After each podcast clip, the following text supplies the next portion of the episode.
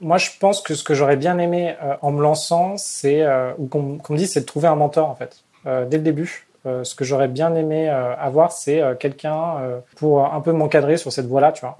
Et quelqu'un d'assez pragmatique, tu vois.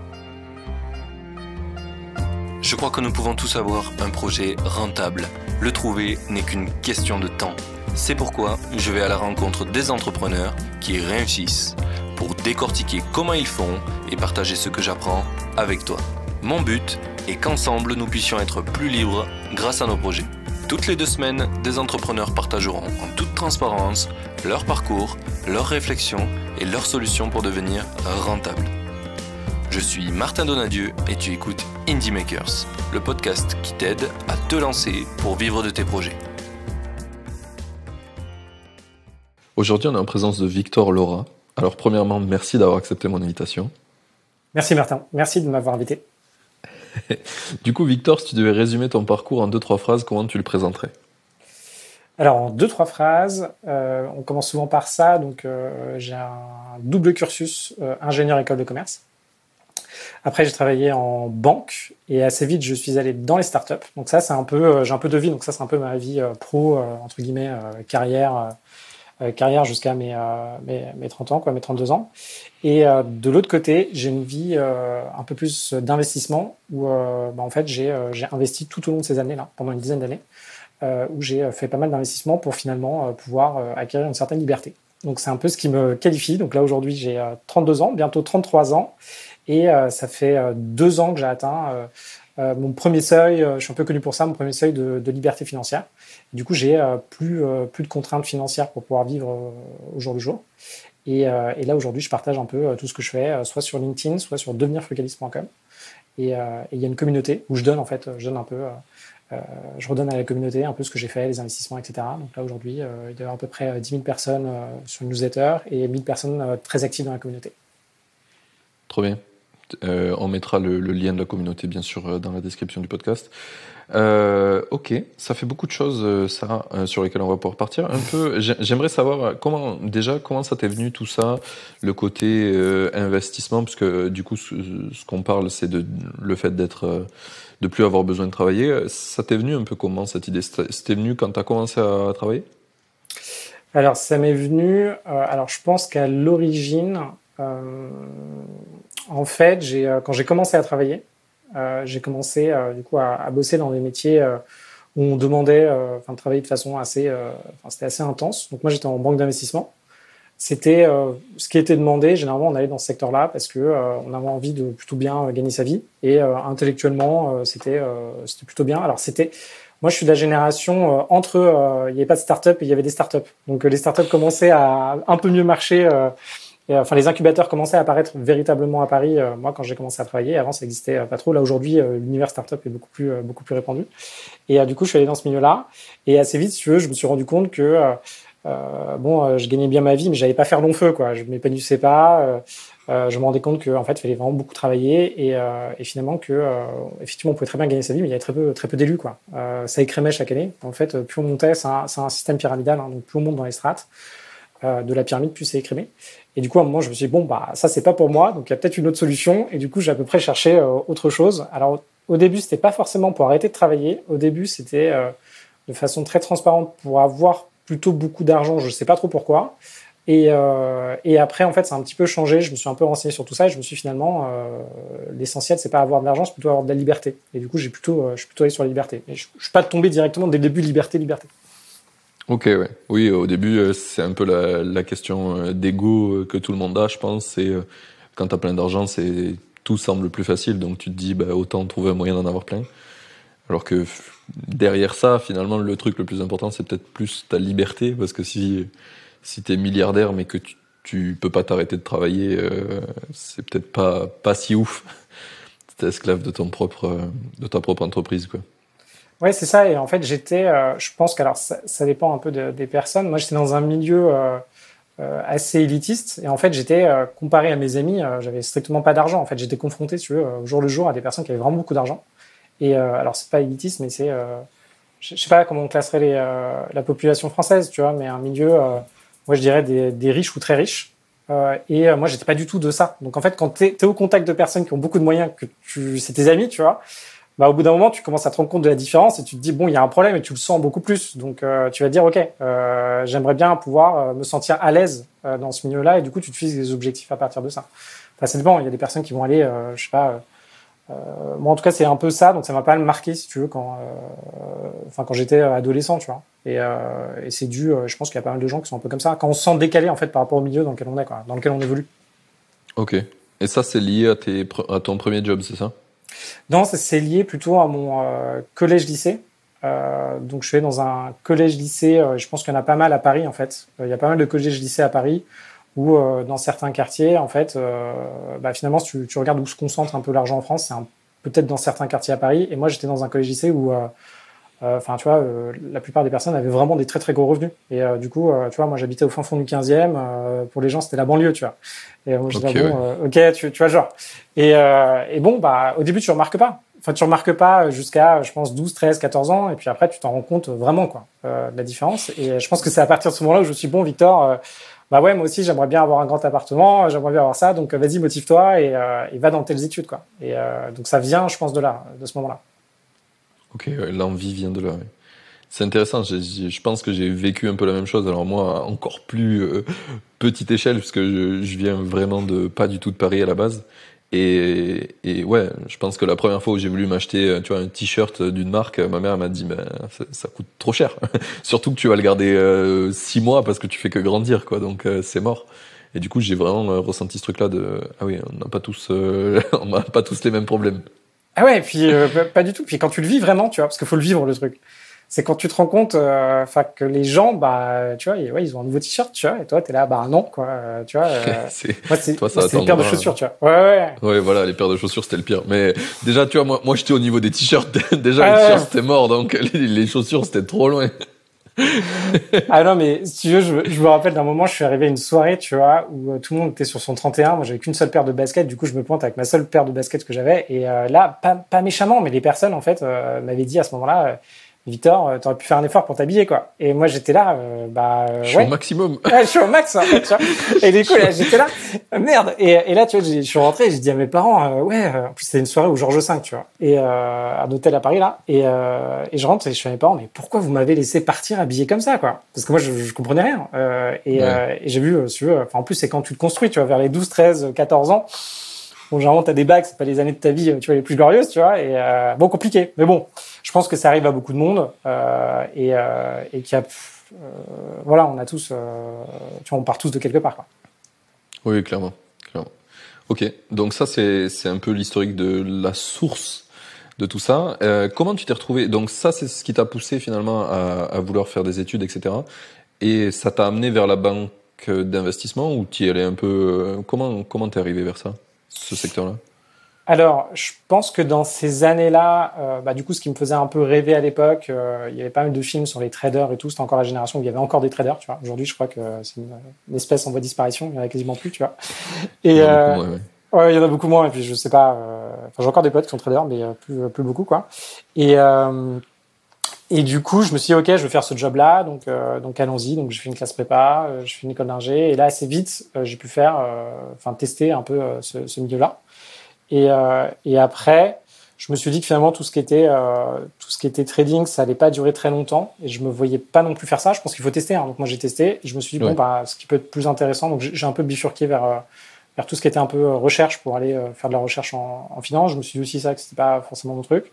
Et du coup là je suis plutôt allé en banque d'affaires, d'achat et de, de vente d'entreprise. Et c'est un secteur où où le job est intéressant et où tu vois les rémunérations sont enfin sont parmi les plus, euh, les plus importantes, étaient parmi les plus importantes à ce moment-là.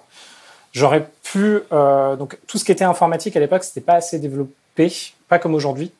En gros, les développeurs, il n'y avait pas les développeurs stars, euh, il n'y avait pas les CTO stars, et euh, il n'y avait surtout pas les salaires qu'il y a aujourd'hui euh, dans tout ce qui est la tech. Voilà. Aujourd'hui, je pense que, euh, je sais pas, là, je serais plutôt resté dans la tech, parce que je suis plutôt pas mauvais dans la tech. mais là, je suis plutôt allé dans tout ce qui était banque, parce que c'était là où il y avait plus d'argent à l'époque. Là, aujourd'hui, je pense que euh, enfin, tu as un bon, as un très bon développeur. Euh, enfin, tu peux avoir des très bons salaires euh, dans ces milieux-là, bon, quand même, si tu restes en banque, hein, au bout de 10 ans, tu es quand même à 400 k par an, quoi. Donc, les 400 k par an en tant que développeur, faut quand même, tu vois. Faut charbonner, ouais. Faut avoir des, des stocks, quoi. ok. D'accord. Et c'est super intéressant ce, ce truc-là parce que je trouve que souvent, quand tu discutes avec des gens dans leur parcours, il y a beaucoup de gens qui essayent d'être drivés par ce qui les intéresse et pas forcément par ce qui est bon pour eux dans leur parcours pour arriver à leur objectif euh, perso, tu vois. Là, j'ai vraiment l'impression que comment tu as construit ton parcours, c'est parce que tu voulais quelque chose et tu as trouvé les bons moyens pour y arriver. T'as pas essayé de trouver, euh, je sais pas, un secteur qui te plaisait, genre tu kiffais l'agronomie et d'un coup, euh, tu essayes d'être le meilleur jardinier du monde. Tu as essayé de, trouver les secteurs les plus efficaces pour arriver à l'objectif. Euh, je pense qu'il y a un peu de ça. Euh, en fait, moi, j'ai toujours adoré, euh, enfin surtout à l'époque, j'aimais beaucoup l'informatique. Euh, et euh, à l'époque, on était beaucoup moins que maintenant, hein, parce que ça n'avait pas forcément une, si bonne réputation. Et du coup, pour moi, l'informatique à l'époque, c'était assez simple. Et du coup, je me suis dit, je veux pas aller là-dedans. Euh, je veux pas aller là-dedans parce que c'est assez simple. Donc, en fait, j'ai, je pense que pas mal de personnes ont ce défaut-là. C'est dès qu'on a des talents quelque part, en fait, on néglige le fait que ben ouais, ce qu'on fait, ça peut être dur pour d'autres personnes. Et oui, en fait, on peut gagner sa vie avec ce qu'on fait. Et je pense qu'on est plein là-dedans. Il y a plein de trucs, euh, je sais pas, euh, dès qu'on habitue à un secteur, on se dit, mais en fait, c'est évident et tout le monde va trouver c'est évident. Mais en fait, pas du tout. Euh, c'est loin d'être le cas. Ouais. Et, et, du coup, moi, ce qui m'intéressait, c'était pas mal l'informatique un peu par passion. et après, j'aimais beaucoup la finance, je pense, de façon intellectuelle, parce que j'aimais bien comprendre des choses. Et, et après, donc j'aimais quand même ces secteurs-là, quoi. Sinon, j'y serais pas allé. Oui, bien sûr. Et après, la finance, c'était quand même, bon, il y avait un effet de mode. Euh, ce qu'il faut voir aussi, c'est à quel point on est tous un peu impactés par euh, la culture ambiante et, euh, et, la mode, quoi. Et, euh, ouais, et là, il y avait les films, mode... etc. Bah ouais, les films, et puis il y avait mode, mode conseil, mode finance. Du coup, tout le monde dans les écoles, on disait que c'était bien, donc qu'est-ce que tu fais? Bon, bah, t'y vas, quoi. On dit que c'est bien, tu vois. Ouais. Sauf si t'as as beaucoup de recul, et je pense que beaucoup de personnes, tu vois, on n'a pas ce recul-là pour savoir réellement, réellement ce qu'on aime, quoi. Mais quand t'es jeune en école, le, ouais, t'es en train d'apprendre, donc le recul, ça vient après, quoi. Bah ouais, tu okay. sais pas tu vois, tu... puis généralement, enfin, tu vois, moi, je prends les gens que, qui étaient en école avec moi. Euh, euh, on leur a dit, ils arrivent à la fin, ils savaient pas trop quoi, ils avaient fait un ou deux stages, ils n'avaient pas forcément de passion. Euh, paf, conseil, euh, conseil en informatique, conseil, je sais pas, en banque. Enfin, ils sont allés. Bah, on commence un peu. je pense qu'il y a peu de personnes qui ont leur carrière bien, ancrée dès le début, quoi. Non, clairement pas. Ouais. C'est une conversation qui revient souvent dans, la discussion où on est pas mal d'entrepreneurs là qui s'appelle le chantier où on, on, dit souvent que ce serait trop bien si quand tu étais jeune, tu avais beaucoup plus de kind of stage ou de découverte de, quelque, de, de métier, tu sais, que tu puisses en voir plein. Tu aurais peut-être plus de chances de, de trouver euh, vers là où tu veux aller que, que dans le système actuel. Mais bon, c'est toujours le même débat. On n'est jamais content du système actuel et on veut l'améliorer. Ouais. Euh, ouais tu connais ça. Euh, du coup, j'aimerais savoir un petit peu, une fois que tu es parti en banque d'affaires, tu as, bougé pour bosser dans des startups, c'est ça? Quel a été le, le déclencheur? Le déclencheur, euh, ça a été, euh, donc ça faisait un an, un peu plus d'un an que j'étais en banque d'affaires. Et, euh, et, en fait, mon quotidien, si tu veux, m'allait pas. je, je voyais pas le bout. alors, il y avait deux choses.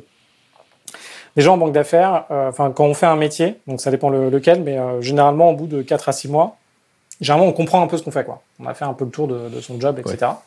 Et, euh, et, du coup, là, moi, j'avais compris, j'avais fait un peu le tour, ça a commencé à devenir un peu répétitif, ce qui est normal, et c'est au moment où finalement on apporte le plus euh, à là où on est, parce que quand on commence à trouver répétitif ce qu'on fait, généralement, c'est qu'on on maîtrise, quoi, on, on fait bien, quoi. Ouais. Donc il y avait un petit peu ça, euh, et puis je me suis dit, bon, Victor, est-ce que ton quotidien, euh, je sais pas, 90, 120 heures par semaine, tu dois le faire euh, pendant 5-7 ans, quoi. Enfin, à un moment, c'était ça, faut, faut pas se mentir, c'est un moment, faut se dire, bon, est-ce que tu te projettes sur la durée? Et là, tu vois, j'étais pas euh, pas forcément très euh, très heureux dans ce que je faisais. Je me suis dit, bon, euh, peut-être pas. Et euh, là, il y a une opportunité. Il y avait euh, une de mes sœurs qui qui était au Kenya et qui bossait au Kenya et qui m'a dit, écoute, Victor, j'ai rencontré des mecs, ils cherchent des profils de gens qui, ont, qui s'y connaissent en tech, qui s'y connaissent en finance. ils ont un fonds d'investissement et ils cherchent des gens pour les aider dedans et les aider avec les startups qui, dans lesquelles ils ont investi. Et, euh, et, du coup, là, j'ai aussi eu un truc perso, je me séparais à ce moment-là. Donc, plein de choses, en fait, qui sont arrivées au même moment, tu vois. Euh, généralement, alors, dans, dans un film, euh, il y a une, une, bonne phrase, mais en fait, euh, généralement, les, tu vois, les problèmes ne viennent jamais seuls, tu vois. Ils viennent toujours, enfin, tu vois, il y a plusieurs ouais. indications qui viennent en même temps. Et, euh, et du coup, là, en une deux, je suis parti, quoi. Je suis parti, je suis parti au Kenya, bosser dans un fonds, dans un fonds danois. Et, euh, et j'ai commencé à encadrer des startups et, euh, et à rentrer un peu dans cet univers startup, sachant que j'avais déjà essayé de monter une boîte avant. euh, qui n'avait pas marché. J'étais quand même dans cette dynamique de monter des, monter des projets. La, la, boîte que tu as essayé de monter, c'était un projet en side de, pendant que tu étais en banque d'investissement, ça? C'était un projet, alors je l'avais commencé avant la banque d'investissement, c'était un projet de, en fait, de, d'application de rencontres entre professionnels. J'avais lancé ça en 2000, 2010, 2009, 2009-2010. Et euh, j'avais lancé ça quand j'étais, euh, quand je faisais mes études euh, aux États-Unis. Ok. Et, ça a été quoi l'output de ça? Qu'est-ce qui a fait que ça n'a pas marché? Alors, ce qui a fait que ça n'a pas marché, un, parce qu'en marketing, je pense qu'en acquisition marketing, on n'était pas assez bon. on n'avait pas compris l'importance de, de, cette partie-là. Deuxième élément, on avait un business model qui n'était pas vraiment rentable. Du coup, c'est parce que nos rencontres étaient physiques, tu vois. Et nous, on gérait des dîners. Euh, dans plusieurs villes. Euh, donc, euh, villes, on dirait New York, Paris, enfin des grosses villes, quoi. Et du coup, c'était quelque chose de, enfin, d'assez physique. On était encore au, démarrage et on n'avait surtout pas assez de traction. Tu vois, on avait une, la traction qu'on avait, alors je sais même plus, on n'avait pas assez facilement de traction. Et, et du coup, il aurait fallu beaucoup plus d'énergie en marketing, je pense, en acquisition et pour faire connaître le produit. Ok. Ben, du coup, une super expérience pour la suite quand même. Superbe expérience pour la suite. Euh, et, euh, et, ça s'est arrêté, tu vois, parce que ça, ça, ça, il y avait une petite croissance, mais on ne voyait pas la fin, tu vois. Et on, on, on ne savait pas comment, euh, comment accélérer. Et du coup, quand j'étais, quand j'ai démarré la banque d'affaires, je me suis dit, ok, ça a vivoté vite fait. Et après, je me suis dit, ok, en fait, j'ai plus du tout le temps de m'en occuper, donc on a arrêté. Ouais, voilà. Ah, tu vois. Ok, très bien. Et, du coup, pour revenir un peu, donc, fait, t'es allé au Kenya. Du coup, t'as dû aller là-bas? Ok. T'es resté combien de temps sur ce projet? Je suis resté un petit peu plus d'un an. Euh, au début, j'encadrais des startups. Euh, donc, j'encadrais sept startups. Euh, donc, ça, il y avait différentes maturités. Hein. Euh, en fait, c'est assez marrant dans ces, euh, dans ces espaces un peu incubateurs, un peu espaces de coworking, parce que tu as à la fois des startups qui se créent, donc, tu vois, avec des Kenyans qui lancent leur boîte et tout. Et en même temps, tu as des entrepreneurs un peu plus aguerris qui font un peu le tour du monde et qui vont là où il y a des soit subvention ou euh, tu vois aide un peu pour leur boîte et tu les vois passer. Donc c'est génial. Tu vois par exemple j'étais euh, euh, mon, mon, roommate, il avait lancé TouristLink et à un moment il faisait je sais pas 3-4 millions de chiffre d'affaires, mais là ça avait baissé parce que Google avait changé sa façon de référencer les sites internet et du coup il avait comme toute une équipe en Inde, mais il venait parce qu'il y a une, là il recevait une subvention de je crois 50 000 dollars ou 75 000 dollars. Donc il était venu faire le programme pour se remettre un peu d'énergie et et euh, toucher, euh, toucher un petit peu, euh, un petit peu la com, quoi, et avancer. Ok, trop cool. Et hum, donc, du coup, tu as fait ça pendant un an. Pourquoi tu as, as bougé de, de ce projet-là? Ouais, alors j'ai fait ça pendant un an. Au début, euh, effectivement, je m'occupais des startups. Après, il y a une de ces startups dont je m'occupais qui cherchait un CEO. Je suis devenu CEO de la startup, euh, une startup de, de livraison comme Uber Eats. Et donc j'ai fait ça. et après, je suis rentré. Euh, parce que euh, il y avait une, une boîte, euh, enfin une toute petite boîte familiale, qui une boîte de conseil en fait, petite, hein, d'une 5 5-10 personnes, enfin 10 personnes plutôt, qui allait pas très bien. Donc on m'a demandé, ouais Victor, est-ce que tu peux jeter un, coup d'œil? Donc je suis rentré, puis là il y avait quelques quelques éléments à restructurer. Donc finalement je suis rentré restructurer cette boîte pour s'assurer que ça parte pas un peu dans tous les sens. Familial, tu veux dire, c'est dans ta famille, quoi. Ouais, ouais, c'est dans ma famille. Et, euh, et, en fait, elle perdait beaucoup d'argent. Et en fait, il fallait faire un, un boulot qui est euh, un autre boulot. Euh, où là, aujourd'hui, à mon avis, il y en a plein qui font ça. Où euh, en fait, il faut prendre la boîte et, euh, et, regarder la réalité en face et se couper un petit peu tout ce qu'il y a à droite à gauche et, et relancer des, des, business, etc. Donc c'est ça que j'ai fait en rentrant pendant quelques temps. Puis à un moment, je me suis dit que j'allais pu pouvoir gérer les deux en même temps. Donc je suis resté, je suis resté en France. Ok. Euh, du coup, tout à l'heure, tu, m'as parlé de que tu avais une vraie stratégie d'investisseur en perso, et ça, tu l'as fait en parallèle de tous tes projets. Donc, j'aimerais bien qu'on en parle un petit peu. Qu'est-ce que ça a été quoi tes premiers moves en investissement qui qui font que ben, maintenant tu peux euh, tu peux en vivre? Alors mes premiers moves, ça n'a pas forcément été les plus bons. En fait, au tout début. J'espère euh, bien. Ouais, ouais, non, parce qu'au début, enfin, Là, ça, ça paraît. Euh, alors, c'est marrant parce que je pense que les, les, gens un peu de, ouais, je pense à peu près de notre génération. Enfin, nous, Internet, ça existait, ça existait, mais euh, ça marchait pas aussi bien qu'aujourd'hui, quoi.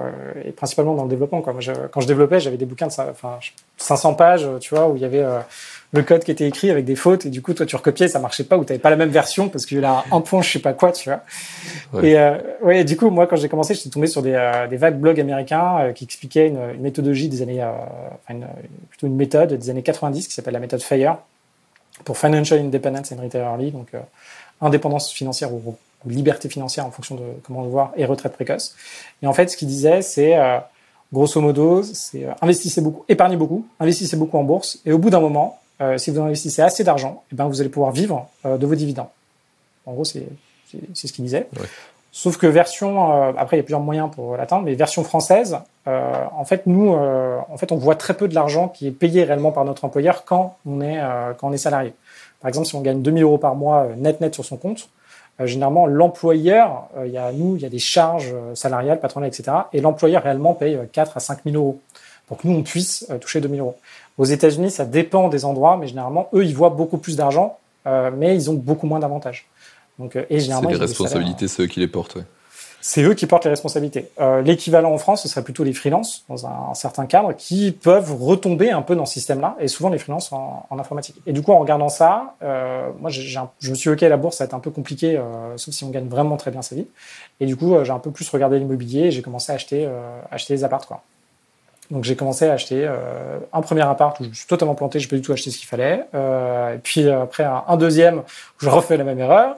Et après je me suis dit bon en fait ça marche pas du tout ce que je fais. Euh, il y a peut-être des solutions. Et après j'ai un peu plus compris euh, comment investir, euh, quoi faire, ce qu'il fallait regarder. Et puis après j'en ai acheté de plus en plus quoi. Ok. Tu penses que c'est c'est quelque chose qui est inévitable quand tu commences à investir personnellement de, de faire des conneries comme ça? Non, franchement non. Euh, je pense pas. Euh, je pense qu'aujourd'hui, euh, euh, je pense que tu as plein de moyens de les éviter. C'est-à-dire si tu, tu rencontres quelqu'un qui a, qui a déjà investi, qui l'a déjà fait et qui maîtrise un peu mieux, et là aujourd'hui c'est plus facile d'avoir accès à des personnes comme ça, tu peux totalement éviter de faire toutes ces erreurs. Hein. tu peux déjà un peu mieux comprendre, mieux comprendre ce qu'il faut faire. Euh, et euh, après, tu feras toujours. Enfin, tu vois, rien n'est parfait. Hein. Donc, par exemple, quelque chose peut être parfait sur le papier. je sais pas, que ce soit un projet, que ce soit un business, que ce soit tout ce que tu veux.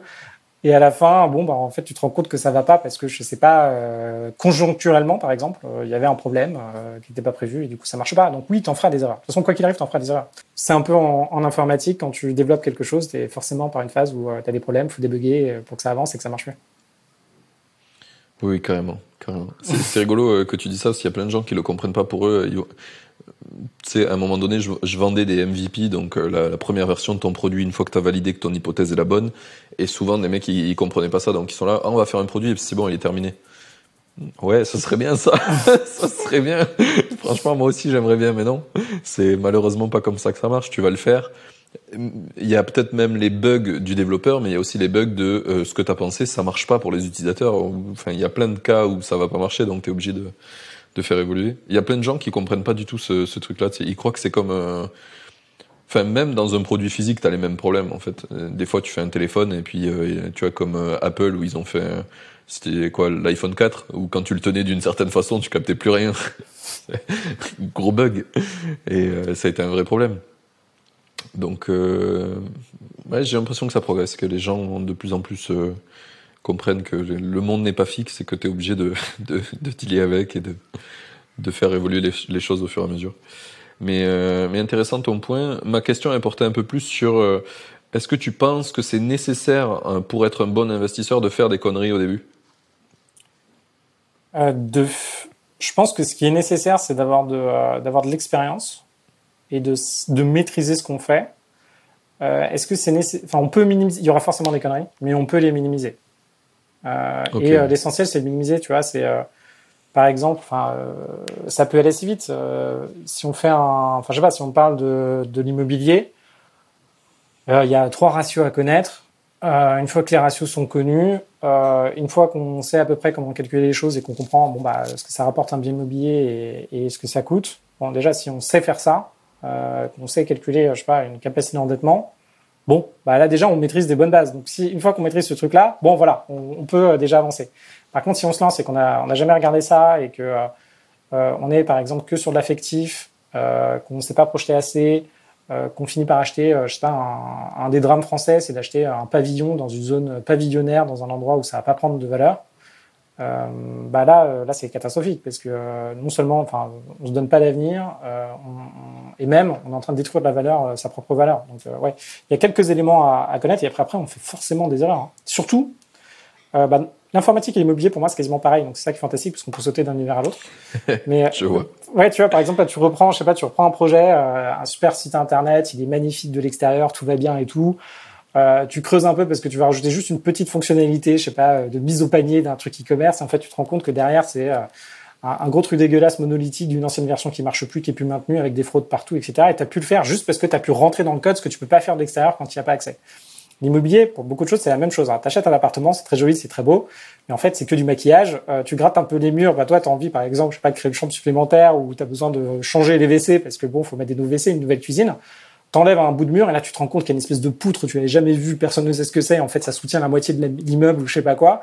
Bon voilà, euh, et là tu vas te dire ah ouais, la prochaine fois ce que j'aurais dû faire, c'est penser à me dire que ce type d'immeuble, il y a potentiellement une poutre bizarre qui fait ça, tu vois. Et, ça, mais euh, tu peux pas, tu peux pas tout savoir quand tu te lances dans un projet. À un moment, tu vois, faut un minimum de risque. Tu peux pas. Et, euh, et, du coup, tu feras forcément des erreurs. Moi, j'en ai fait plein. Hein, et même aujourd'hui, hein, je continue à en faire. Hein. et, et bon, il y a forcément des erreurs. Après, je pense que euh, et euh, c'est un truc que moi, j'avais pas compris à l'époque. Euh, je pense qu'on peut passer un peu plus de temps à se préparer, quoi. Tu vois, en fonction de ce qu'on est chacun capable de faire.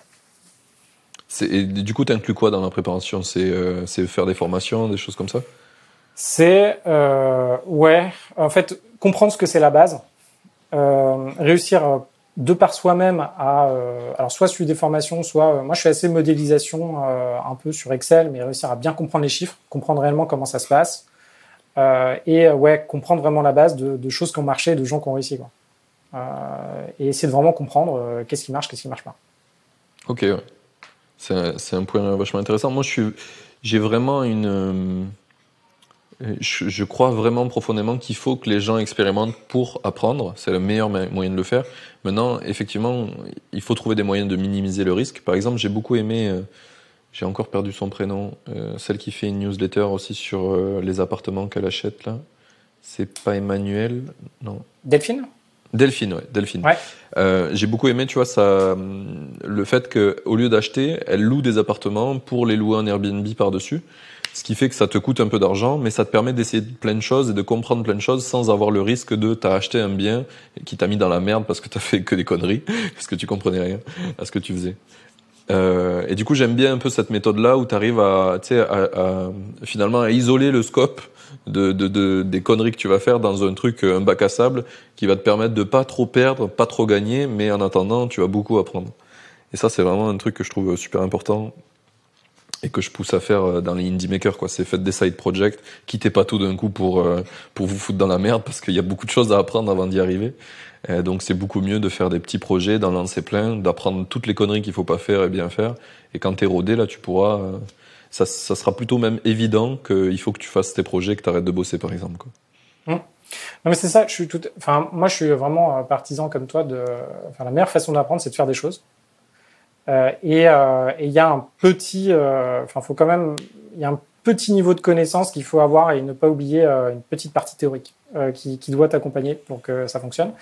par exemple, de faire de la sous-location. Enfin, tu vois, aujourd'hui, si je dois reprendre comment je suis arrivé jusqu'où j'en suis, ça a pris vachement de temps parce qu'à chaque étape, il y a eu tester quelque chose de nouveau. Tu vois, par exemple, il y a mon premier appartement, Airbnb arrivé à Paris, du coup, j'ai commencé à mettre la deuxième chambre de mon appart sur Airbnb. Du coup, j'ai compris ce que c'était un peu Airbnb, de la location, comment ça marchait, le besoin des gens. Puis au fur et à mesure, tu avances en fait.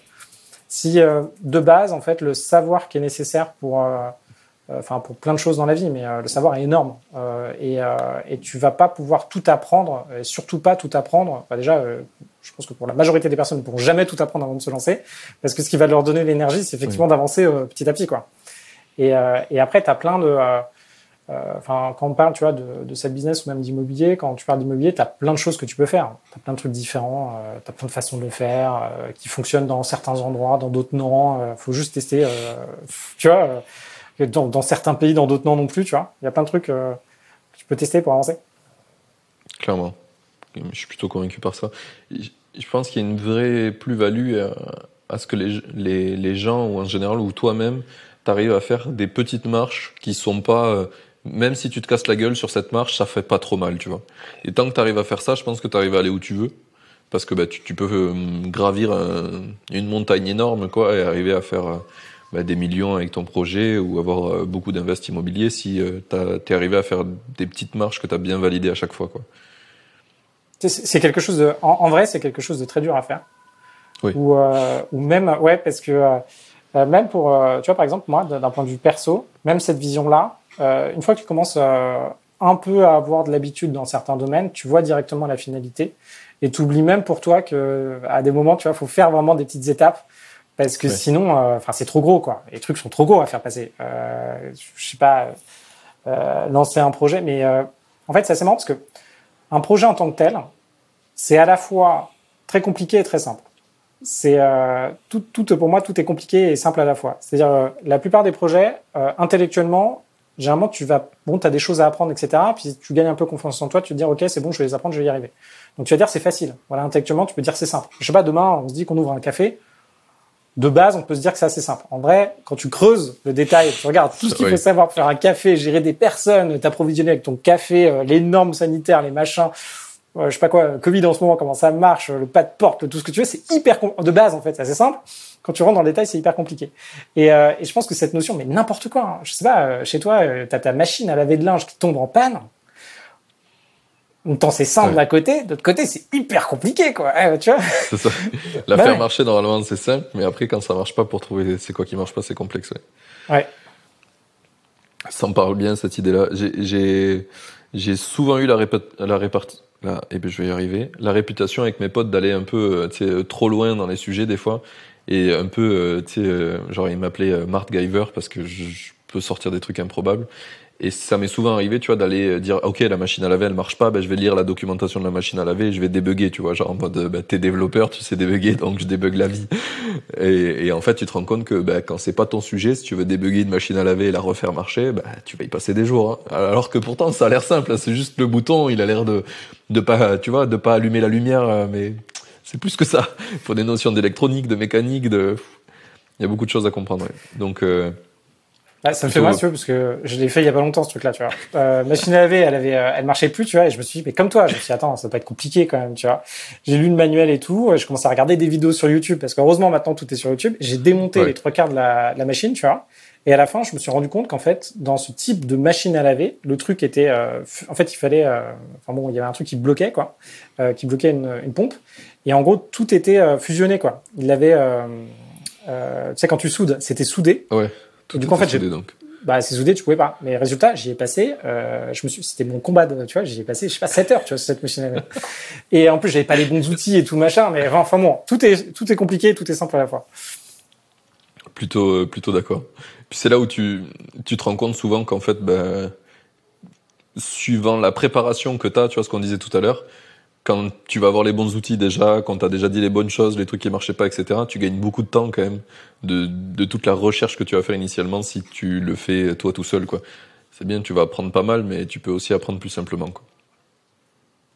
Puis tu, retombes parce que le, le parallèle avec euh, les SAT Project et, euh, les startups, il est là. C'est en fait à chaque fois de te dire, bon, euh, qu'est-ce que je fais moi? Est-ce que j'ai les moyens que quelqu'un d'autre le fasse? Est-ce qu'il y a des outils qui le font déjà? En fait, tu es un peu dans cette jungle à chaque fois de te dire, OK, bon, j'ai un truc à faire, soit je le fais tout seul, soit il y a un truc qu'il a déjà fait, soit c'est déjà automatisé, soit c'est un truc qui coûte 15 euros, mais est-ce que je le prends parce que je peux le faire tout seul ou machin? Et en fait, toute cette notion de... Euh, indirectement, ça, ça nous quittera jamais. Hein. Euh, je pense de, de, réussir à vraiment challenger. Euh, est-ce que c'est à nous de le faire? Est-ce que la montée en compétence est nécessaire? Et de temps en temps, on n'a pas le choix parce que généralement, quand assez souvent quand on lance des business, euh, bon bah on est un peu tout seul et généralement on n'a pas beaucoup de revenus, on n'a pas beaucoup de moyens et, euh, du coup bah on est obligé d'avancer de, de, de, par soi-même quoi. Hmm. C'est un truc qui revient énormément ça quand t'es développeur, dès qu'il y a un mec qui voit un truc, il dit ah bah tiens je vais le faire, je vais le coder. Mais sauf que si tu fais ça, tu, tu, c'est pas du tout optimisé quoi. Si tu te mets à tout faire toi-même, ben, à un moment donné t'as un problème quoi. Si tu peux pas apprendre à déléguer, c'est euh, c'est vraiment rapidement problématique quoi. Surtout euh, si tu veux arriver à un moment donné à avoir de l'argent, euh, du passive income, quoi, c'est que tu sais déléguer, quoi. Sinon, ça ne marche pas. Euh, mais du coup, ça serait bien qu'on revienne un peu à du coup tes projets ou tes investissements qui font du revenu. C'est quoi actuellement qui, qui fait que tu n'as plus besoin de travailler? Alors là aujourd'hui, dû au contexte, c'est à, à, ouais, je dirais ouais, presque 100%, c'est l'immobilier aujourd'hui. Et sinon, hors de ce contexte, c'est c'est plutôt 30%, 30% immobilier et 70% plutôt des business. D'accord. Et du coup, quoi comme business en général, t'as C'est quoi ton Alors, business J'ai deux espaces de coworking, deux organismes de, de formation, donc dans tout ce qui est plutôt pour le secteur hospitalier. Euh, donc euh, formation en physique, euh, un peu des, des, choses un peu à l'ancienne, et du, du, conseil pour des organismes de formation. Ok. Comment tu es arrivé à créer ces business? Tout Alors, l'idée?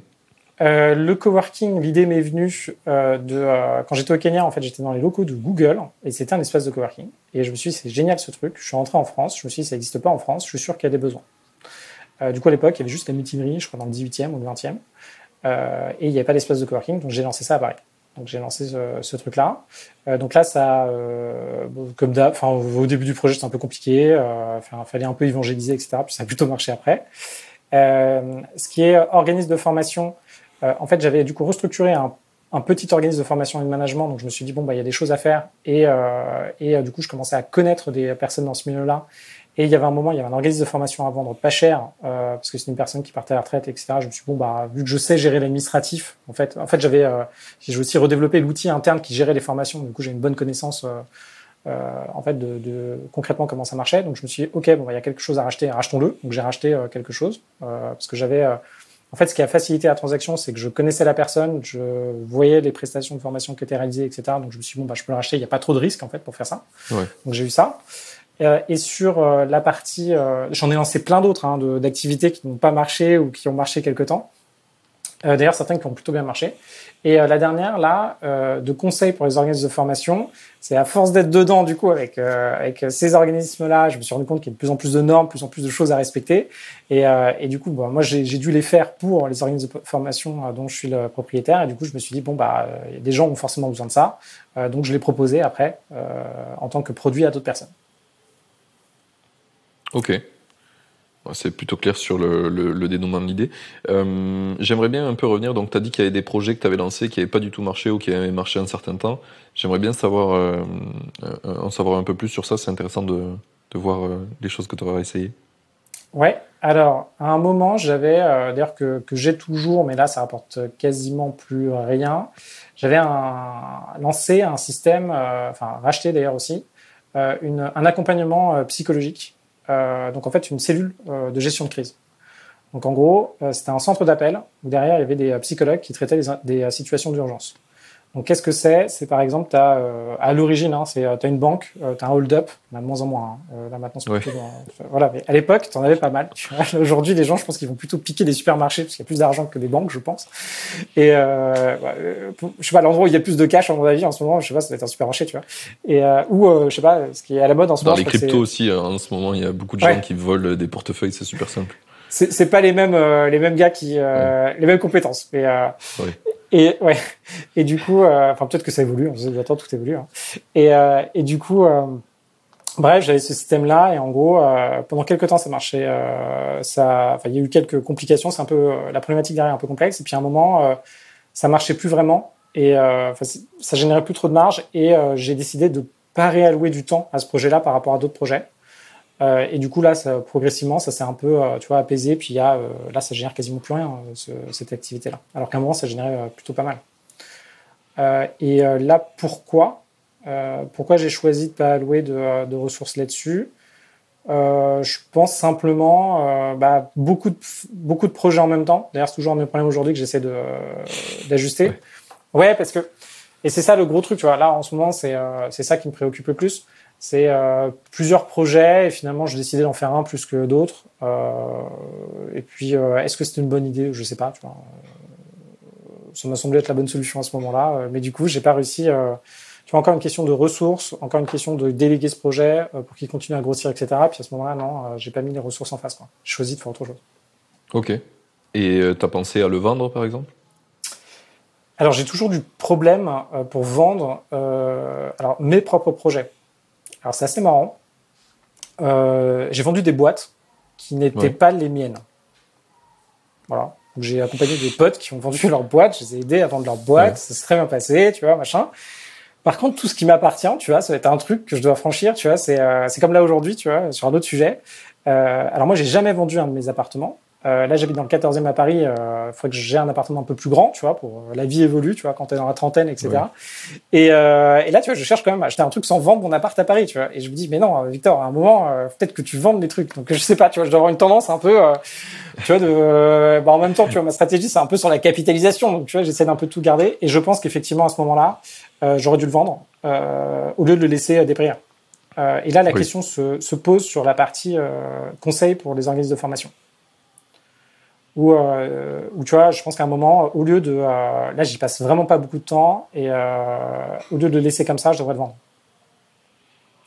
Sauf que là, en le créant, je me suis dit que j'allais le vendre, tu vois. Donc là, j'avais changé un peu de, un peu de, un peu de stratégie. Oui, c'était déjà, c'était déjà cadré comme ça, quoi. Ouais. Ok. Bon, c'est une chose qui te reste à apprendre, alors apprendre à vendre pour toi-même.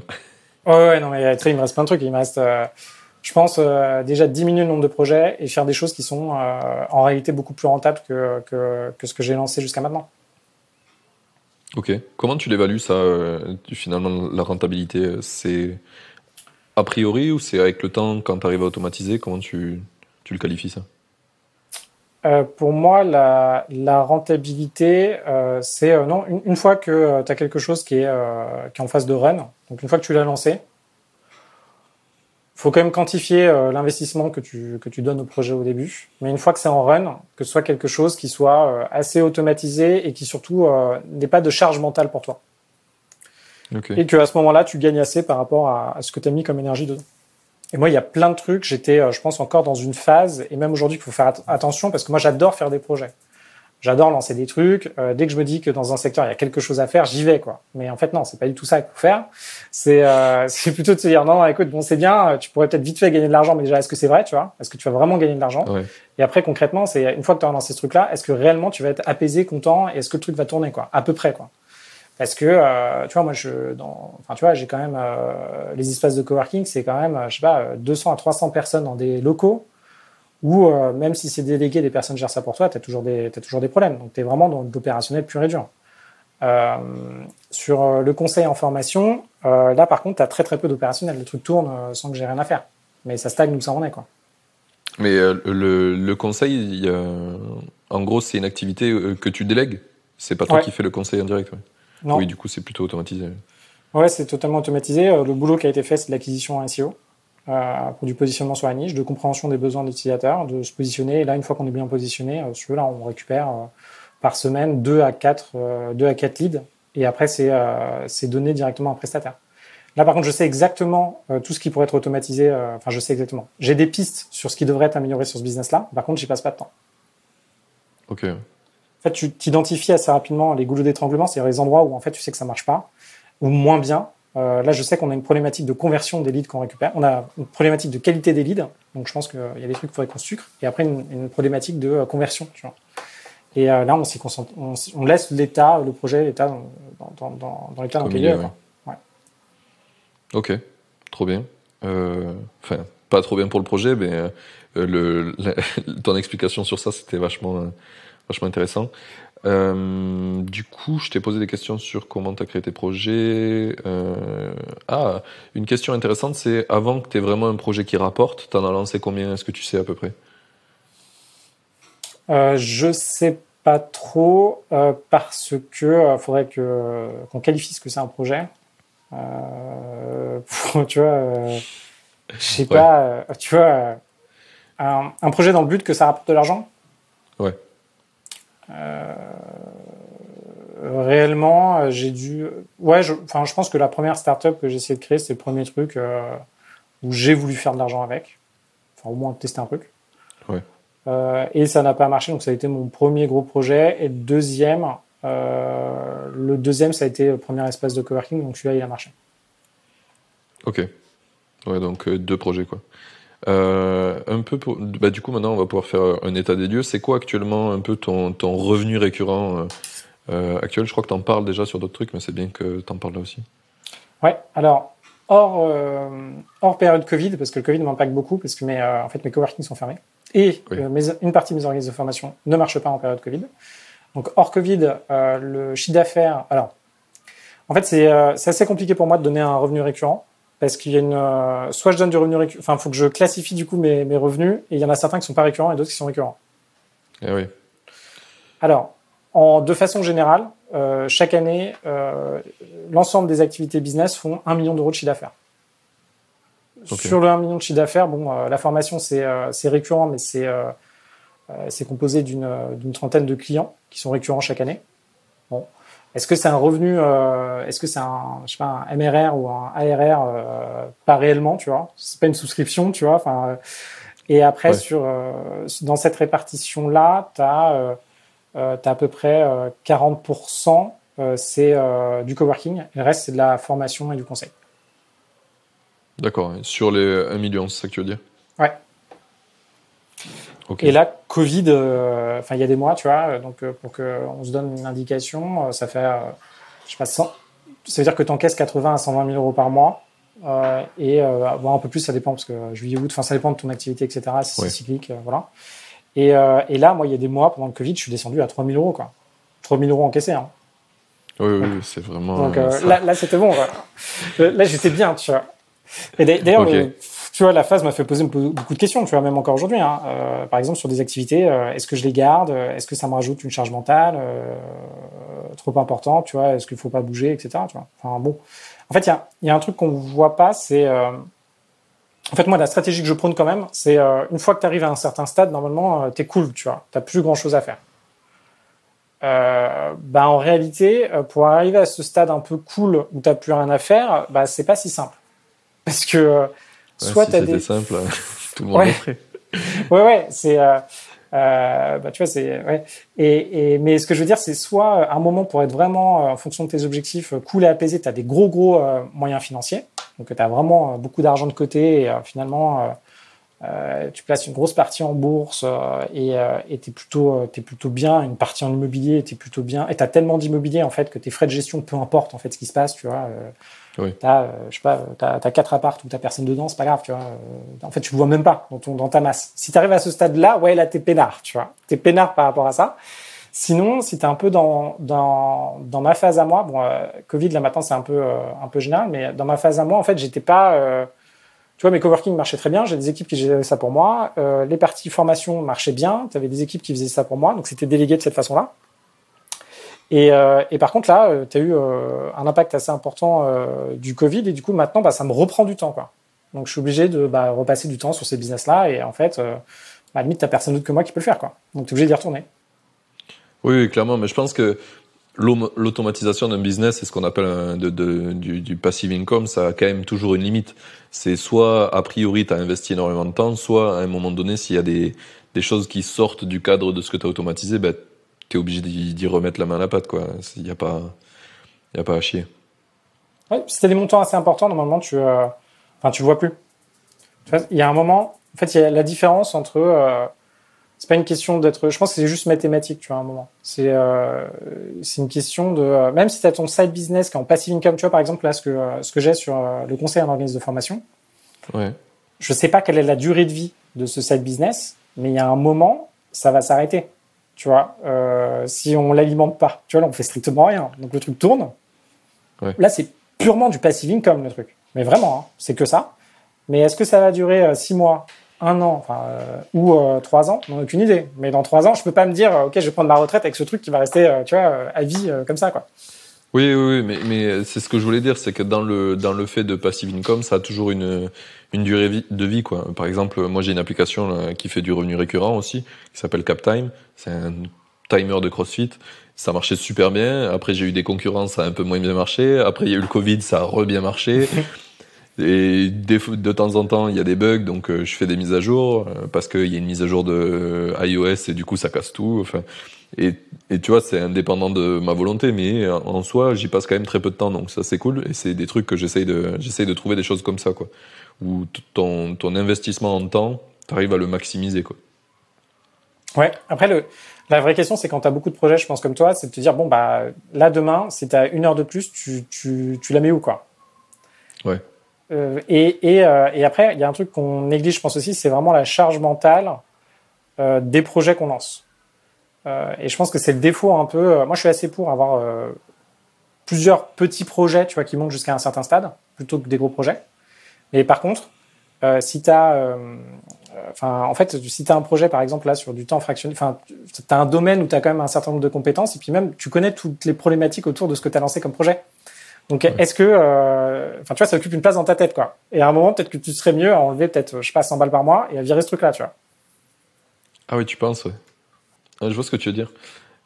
En fait, je pense qu'il y a un vrai. De toute façon, la, charge mentale, c'est un des, un des trucs que je chasse le plus avec comment je dépense mon temps c'est comment, euh, à, quoi je pense, quoi. Et j'essaye vraiment euh, personnellement de, de, bah de, par exemple, tout noter pour rien avoir en tête parce que c'est une horreur. En fait, plus tu te charges mentalement et plus tu vis plus, quoi. Tu es juste en train de penser à tous les trucs que tu vas devoir faire ou que tu vas devoir gérer. Et c'est super complexe. Et je vois qu'il y a plein de gens qui me disent qu'ils n'arrivent pas à bosser sur plein de projets parce que quand tu parles avec eux, en fait, tu vois qu'ils se chargent à mort mentalement, qu'il n'y a rien d'écrit. Par exemple, tu vois, si j'ai des process, je les écris un minimum, comme ça j'ai pas besoin de m'en rappeler pour savoir que ben, mettre une application euh, sur le store, il faut faire ça, ça, ça, tu vois. Si tu, si tu dois te rappeler de tout, ben, ça devient vite un enfer, quoi. Je, je sais pas pour toi, mais moi j'ai pris l'habitude de par exemple noter plein de choses pour, pour euh, me décharger mentalement. Je, je suis d'accord avec toi, mais euh, je pense a l'étape, euh, tu vois, les, une fois que tu arrives à, à gérer euh, cette bonne façon de, de, de, gérer ta charge mentale, c'est exactement ce qu'il faut faire. Mais t'arrives, enfin, tu vas juste repousser ta limite, tu vois. Et il y a un moment, tu vois, tu maîtrises. Euh, tu, tu, enfin, tu vois, euh, je pense que on peut être passionné par l'automatisation et, et, comment, tu vois, être plus efficace. Sauf qu'il y a un moment, tout ce que tu fais, c'est, t'as beau faire ce que tu veux, t'es un élément fini, quoi. Donc, il y a un moment, tu vois, tu il y a des choses, bon, t'as beau euh, tout noter, euh, déléguer, etc., etc. T'as quand même, une, je dirais, une charge mentale résiduelle. Tu vois, en fait, il y a un truc auquel j'avais pas pensé. C'est une de mes sœurs qui m'en a parlé. Elle m'a dit, euh, mais Victor, tu te rends pas compte, même si tes trucs sont délégués. Regarde, par exemple, l'espace de coworking là que t'as à Paris. Je suis sûr que si je te demande où sont les trucs, euh, comment ça fonctionne, le nombre de mètres carrés, euh, quels sont les machins, etc. T'as tout en tête. Je dis, bah non, peut-être pas tout. Elle me fait non, mais là, par exemple, dis-moi, il y a combien de trucs, il y a combien de trucs. Et là, je commençais à lui répondre à chaque fois. Et donc, même si j'ai pas besoin d'avoir ce savoir-là, tu vois, même si t'as pas besoin, tu sais que t'as ce truc-là. Tu vois, par exemple, là, aujourd'hui, juste avant qu'on se parle, euh, deux grosses coupures de courant dans l'espace de coworking, enfin des, des trucs euh, bêtes, tu vois. Euh, et là, euh, mon téléphone vient de biper deux fois parce que, en fait, la personne qui euh, s'en occupe là pour moi, c'est un dégât des eaux du, du lave-vaisselle, tu vois. Bon. bon, ça remonte à moi, j'ai juste des reportings, mais bon, j'ai juste des trucs, tu vois. indirectement, tu ouais, as, quand même des petits trucs comme ça. Après, c'est un gros boulot, effectivement, de. Euh, je pense que chaque. Euh, je pense qu'il y a plusieurs étapes en fait dans sa réflexion. Au début, à mon avis, il faut pas avoir peur, effectivement, de traiter plusieurs plusieurs sujets, euh, de bien bien s'automatiser. Mais après, il y a quand même un enjeu de dire, ok, euh, euh pour ceux qui ont, qui ont, plusieurs projets, de se dire bon, qu'est-ce que je garde, qu'est-ce que je garde pas, et surtout dire non à des projets. Et et il y a des choses, tu vois, faut faut passer quoi. Même si ça peut t'intéresser, etc. Tu sais que bon, tu n'y arriveras pas. Enfin, t'as pas le temps. En vrai, faut partir du principe je pense que, alors ça, ça dépend. Si on n'a jamais fait de projet, etc., il faut partir du principe qu'on a du temps et qu'on peut qu'on peut avancer. Ouais. Une fois que tu as un peu de truc, c'est de te dire en fait, euh, tu regardes ta vie, tu te dis que ton temps est très précieux, tu n'as pas le temps. Tu vois. Euh, moi aujourd'hui, j'ai un principe, euh, je n'ai pas le temps. Tu vois. Un truc supplémentaire, euh, ça ne rentre pas. Même si ça m'intéresse, moi, euh, je sais pas, on pourrait s'appeler sur un autre sujet et je me dirais putain, c'est génial, viens, on y va et tout. Non, on fait Victor, t'as pas le temps. on va juste lancer un truc. Juste, on va faire un ouais. truc. c'est peut-être sympa, tu vois, mais bon, moi, j'essaye d'avoir une méthodologie un peu euh, cyclique. Le premier truc que je fais, c'est me libérer du temps. Donc, euh, il faut que j'arrive à, un niveau dans ma vie où je peux me poser et me dire, j'ai rien à foutre. Et si j'arrive à faire ça, je dis, bah, ok, là, je peux réouvrir des nouvelles idées, des nouveaux projets, etc. Et refaire un cycle, voir ce qui marche, ce qui marche pas, shut down tous les trucs qui marchouillent, qui servent à rien, que tu vas nulle part avec ça. Tu vois, il y a un an, là, j'avais lancé euh, un truc sur LinkedIn qui euh, scrape euh, tous tes, tes posts que tu fais, qui sait, qui sait récupérer tes statistiques de posts, parce que LinkedIn, pour avoir les datas, c'est super chiant. Et ce projet-là avait un peu de traction et des gens trop chauds de l'utiliser, des gens prêts à payer, enfin sur le papier prêts à payer. Quand j'ai mis la, le gateway de paiement, personne n'était là. Mais mais tu vois, à force de le faire, je me suis dit bah en fait LinkedIn, ils changent leur site tout le temps, ça casse tous les scripts, enfin c'est un enfer. Euh, il faut, si j'en parle pas du projet, personne vient sur la page, donc euh, j'ai un problème d'acquisition. Enfin, il y a des problèmes partout, ça me consomme du temps. Au bout d'un moment, j'ai dit bah ça sert à rien. En fait, ça c'est une belle idée sur le papier, mais ça sert à rien. C'est pas du tout ce que je veux faire, donc je l'ai shut down. On a eu du temps, on a pris du temps, tu vois, pour faire d'autres trucs. Euh, là, on, on, a vu qu'on avait du temps. On a relancé un projet euh, là euh, qui est sorti la semaine dernière, la Mimesis. Tu vois, on a fait une app avec ma meuf euh, qui permet aux gens de, de jouer à faire des mimes en famille, tu vois. Et on espère monétiser du coup des packs de, de mimes c'est le premier jeu qu'on fait, tu vois, on avait envie de tester ça, et on va le laisser tourner et voir ce que ça donne. Pour le moment, il y a des téléchargements, etc. Donc, euh, je trouve qu'il y a vraiment un cycle à adopter pour faire ça. Et plus tu vas devenir bon à faire des projets, plus tu vas pouvoir shut down les vieux projets pourris euh, où tu as appris des trucs énormément mais qui n'ont pas fait d'argent. Et tu vas refaire des projets plus rentables. Et puis tu vas re-shut down et tu vas faire ça de manière cyclique. Quoi. Exactement. Bah, je pense que tu as, une, euh, as une super rigueur que moi j'ai pas forcément, tu vois. Euh, tu vois, sur shutdown pas mal de trucs. Euh, moi, ça me fait du mal quand tu vois un projet euh, tourne un peu, euh, rapporte de l'argent euh, et tu te dis bon merde, euh, allez, je j'arrête, tu vois. J'ai euh, sur les projets, tu vois que t'avortes au début parce que ça marche vraiment pas. Ouais, ça c'est ça c'est bien, mais euh, c'est un vrai boulot, c'est un vrai boulot à faire. Et je pense que ta ta, ta façon de faire est vachement bien.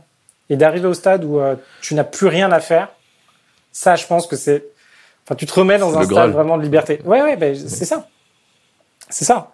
Et, euh, et, et, ça, je pense que c'est bien, tu vois. Euh, et de pas être à chaque fois. Euh, moi, j'ai le défaut où à chaque fois, dès que j'ai presque terminé le truc, ça y est, tu vois, je, je termine, je délègue plus ou moins bien et je passe sur le nouveau projet, machin, j'avance. ouais.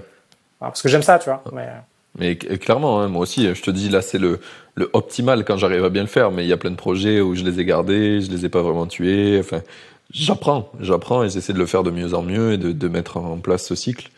Et là, je le vois que ça commence à marcher, que je commence à le faire. Mais tu vois, euh, LinkedIn Stats, je l'ai pas totalement tué.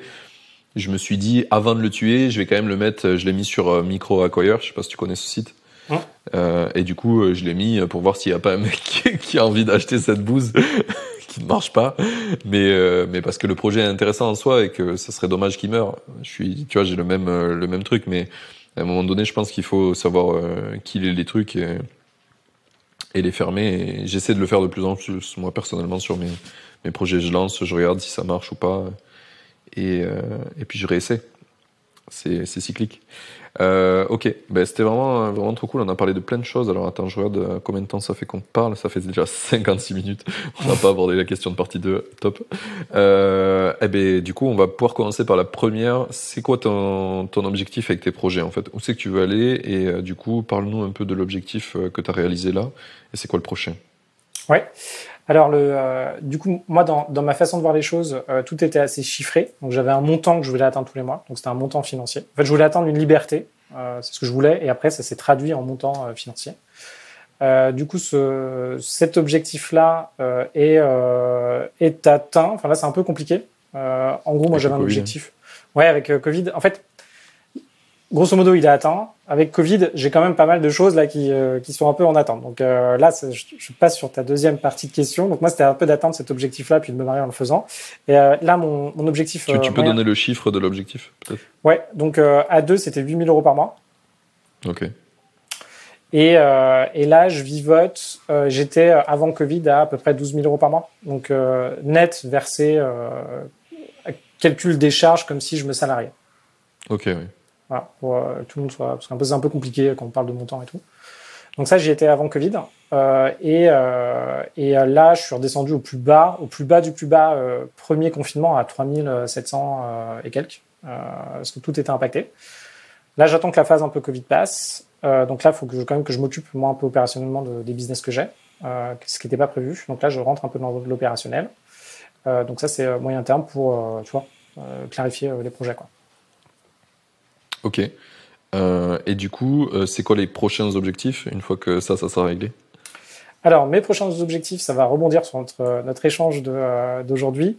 Euh, ça va être, moi, je vais continuer à, faire des projets. Donc là, dans, la communauté Fire, du coup, il y a pas mal de projets qu'on qu peut faire ensemble. donc moi, je, fais des projets avec des personnes qui sont dedans, des personnes lancent des projets. sur la partie immobilier, moi, je vais un petit peu continuer encore. Euh, parce que je me suis rendu compte qu'en fait, j'étais pas totalement Covid-proof. Donc, je vais un peu continuer à faire ce que je fais, euh, peut-être quelques temps pour voir un peu comment ça se passe. Euh, et projet plus global, là, moi, ce que j'aimerais bien faire cette année ou l'année prochaine, c'est un projet qui pourrait m'épanouir. C'est là, cette fois-ci, racheter une entreprise, peut-être un peu plus grosse, avec, des, avec une équipe pour pouvoir restructurer la boîte et en faire quelque chose de sympa. Tu vois, moi, je me lancerai dans des projets comme ça. Ok. Ça serait euh, une, un gros objectif de, de 2022, quoi. Ouais, normalement c'était 2021, mais tu vois, j'ai l'impression que là, euh, enfin ça dépend du nombre de confinements qu'on va nous mettre, tu vois. Ouais. Donc euh, ouais, puis puis j'apprends. Euh, moi, un de mes gros objectifs là concrètement euh, de, de ces années-là, c'est euh, de gagner un peu en maturité, si tu veux, d'être beaucoup plus relax, euh, de, de réussir euh, sûrement à atteindre le même saint graal que toi, c'est-à-dire euh, avant de de mettre des règles, des règles d'hygiène de vie euh, beaucoup plus importantes, du type euh, avant de relancer un prochain projet, vraiment d'être d'avoir mon téléphone qui ne sonne pas et à la limite de m'embêter, tu vois. Si j'arrive à faire ça, alors là, franchement, c'est fantastique. Ouais, mais en vrai, c'est super dur. hein, Quand ce que je te dis, c'est le, le, le, le, graal de ce que je rêve. C'est pas toujours le cas. Je- J'essaie de le faire. J'essaie de trouver des projets qui vont dans ce sens-là. Tu vois, par exemple, euh, je me suis rendu compte qu'en fait, euh, tu vois, je voulais faire de l'investimo. Et puis je me suis dit, ben, dans ma stratégie, l'investimo, ça a un peu à contre-courant de ce que je veux parce que j'essaye de, du coup, je suis nomade avec ma meuf, on, rajoute de la difficulté à ça. Et du coup, si tu fais un projet qui est ancré dans le physique quelque part, ben, d'un coup, t'es, ton intérêt, il, tend à être proche de cet endroit-là parce que ben, tu vas avoir des trucs à gérer et tout ce qui t'avais pas prévu dans toute autom- ton automatisation, ben, du coup, tu vas devoir y aller toi ou tu vas devoir avoir quelqu'un de confiance. Il faut, il faut être pas loin. Donc du coup, je me suis dit, est-ce que tu vois limo, je vais y aller ou pas? Je suis pas sûr parce que bien que c'est un super euh, type d'investissement et que euh, bah, du coup tu peux tu peux le faire avec de l'argent qu'on te prête qui n'est pas à toi, donc ça c'est euh, quelque chose que c'est difficilement réplicable ailleurs. Euh, genre tu peux pas acheter des actions en bourse avec l'argent qu'on te prête, ou alors il faut faire des magouilles euh, un peu sombres. Mais euh, mais du coup, euh, tu vois, c'est un truc que je me suis dit, bah finalement je vais pas le faire parce qu'en fait ça, ça va me fixer un endroit et ça va du coup niquer le reste de mon hygiène de vie, tu vois. Euh, je, je vais plus pouvoir m'en détacher. Euh, C'est pour ça que, tu vois, là, j'essaie de faire un peu plus d'app. Vu que j'en ai une qui marche, je me dis, bah, peut-être que je peux en faire d'autres. Et si j'en fais, euh, celle-là, elle fait 300 à 400 balles par mois, tu vois, sans rien faire. Je me dis, j'en fais 10 comme ça, c'est bien déjà. Ouais, non, mais Si- c'est. si- si- ouais. Je, je Euh, pense que tu as raison. Parce que tu utilises, si tu veux, euh, tu vois, j'ai un, un, un pote qui est très très bon en acquisition. Euh, et lui, euh, sa, sa réelle plus-value, c'est là aujourd'hui de euh, savoir identifier où se positionner, comment parler à, une communauté, enfin pas une communauté, à des clients, et monétiser. Et euh, du coup, lui, il n'a pas fait d'immobilier non plus. Parce qu'en fait, c'est. Euh, et pareil, euh, c'est un peu comme toi, il ne il se voit pas rester là où il est, il bouge, euh, tu vois. Et ça va peut-être euh, à, à l'opposé. Et d'ailleurs, moi, sur mes investissements, j'ai un peu changé sur. euh, Il y a des choses que je faisais pas avant, qui sont beaucoup moins rentables, et que je commence à faire aujourd'hui. Euh, pourquoi? Parce que euh, finalement, je me dis, bon, ça sert à rien de me rajouter. euh, tu vois, je rajoute, euh, même si tu automatises, euh, tu vois, je suis en train de faire un nouvel appart, même si, si j'en fais, euh, je sais pas, euh, euh, cinq nouveaux, bah, à chaque fois, ça te rajoute de, euh, des contraintes, de etc. charge, ouais. Et même quand tu les mets en agence, tu vois. En vrai, euh, même quand tu euh, sous-traites la gestion de tes apparts, il n'y a pas tant de choses que ça à faire non plus, tu vois, en vrai. Mais bon, euh, tu as, Ça tout à fait des petits trucs en plus, ouais. Et Par du coup, c'est quoi ouais. maintenant les moves que tu essaies de faire qui sont moins rentables mais qui sont euh, qui te rendent plus libre? Alors là, je teste. Alors moi, j'avais jamais fait de, euh, de SCPI. Euh, parce que en fait, euh, si tu veux, dans mon système, pour que, que ça marche et que tu puisses euh, en vivre, en fait, il faut avoir vraiment beaucoup d'argent à investir dedans pour que ça marche. Tu, Ouais. tu peux emprunter et acheter, euh, acheter ça euh, avec euh, un emprunt. Donc en gros, c'est quoi? C'est juste, tu achètes des parts de euh, une grosse boîte qui détient euh, des immeubles, par exemple. Euh, ça- C'est très basique à la fin. hein. C'est, euh, Il y en a des gens, euh, ils vont se réunir, ils vont créer euh, un, un fonds, une SCPI, quoi. Et euh, dedans, ils vont acheter, euh, par exemple, des, euh, des laboratoires pharmaceutiques. Et, euh, et toi, tu peux arriver et acheter pour, euh, je sais pas, euh, 1000 euros, 10 000 euros, une part de ce truc-là, et ils le gèrent pour toi. Mais généralement, c'est pas intéressant. Pourquoi? Parce que l'argent qu'on te redonne, euh, bah, c'est, euh, on dit souvent du 4%, mais tu as de l'imposition, tu as des trucs. Après, tu jamais sûr dans le temps. Et en fait, tu arrives à des montants qui sont pas euh, assez, enfin, le, le rendement, la rentabilité est pas assez importante pour que tu puisses démultiplier ça dans l'avenir. Tu vois, par exemple, tu parlais de l'endettement. Ce qui est intéressant avec l'endettement, c'est que tu, tu peux le démultiplier. Tu vois, par exemple, aujourd'hui, euh, je sais pas, tu, tu gagnes 2000 euros par mois, tu peux emprunter à peu près 200 000 euros, quoi, entre 150 000 et 200 000 euros. Si tu fais des bons investissements en immobilier avec ça, tu peux monter peut-être à aller à 500 000 euros, tu vois, Euh, 500 000, 600 000 euros. Donc tu peux démultiplier ton endettement. Par contre, en faisant avec une, une SCPI, bah, tu, tu seras limité à tes 150 000 euros que tu, tu pouvais emprunter au début parce que c'est pas assez rentable. Tu vois? Et ça, moi, je l'avais pas fait parce que j'avais besoin d'atteindre des montants assez importants investis. Ok. Euh, du coup, je commence. Je fais beaucoup plus de bourses maintenant. Avant, j'en faisais moins. Euh, j'en faisais moins parce que, comme toi, je m'étais concentré sur là où ça marchait bien. Donc, l'immobilier, ça marchait euh, très bien pour moi et j'avais le, la motivation et la patience de le faire. C'est dingue quand on est jeune, ce qu'on est capable de faire quand même. Et ah ouais, non, mais tu vois, moi je reprends les trucs. je me dis, c'est à un moment, j'achetais un appart, j'avais des une chambre en colocation chez moi où il y avait des gens qui débarquaient de Hong Kong, qui arrivaient à 4 heures du mat, enfin 3 heures du mat, parce qu'ils venaient de Charles de Gaulle à 1 heure du mat de l'avion. Le week-end, j'allais à 3 acheter un appart ou un immeuble. Après, je gérais, euh, je, je lançais un coworking. Enfin, tu vois, tout ça en même temps, je me suis dit, disons que Victor, à un moment, euh, tu avais la niaque quand on voulait. Hein. Qu'est-ce que tu voulais à l'époque hein Bon, euh, donc c'était intéressant. Euh, bref, donc tu as ça, plus de bourse, et je suis beaucoup plus sélectif sur, sur les business que je lance. Donc un peu l'échange qu'on a aujourd'hui, c'est de se dire, OK, qu'est-ce que je garde? Est-ce que je dis oui ou non pour ce projet-là? Et déjà, est-ce que tu vois, ça, le projet me botte, tu vois? Est-ce que c'est sympa? Est-ce que ça va Est-ce que le projet va m'apporter de l'énergie? Et après, concrètement, est-ce que financièrement, le truc euh, va vraiment marcher ou pas, tu vois?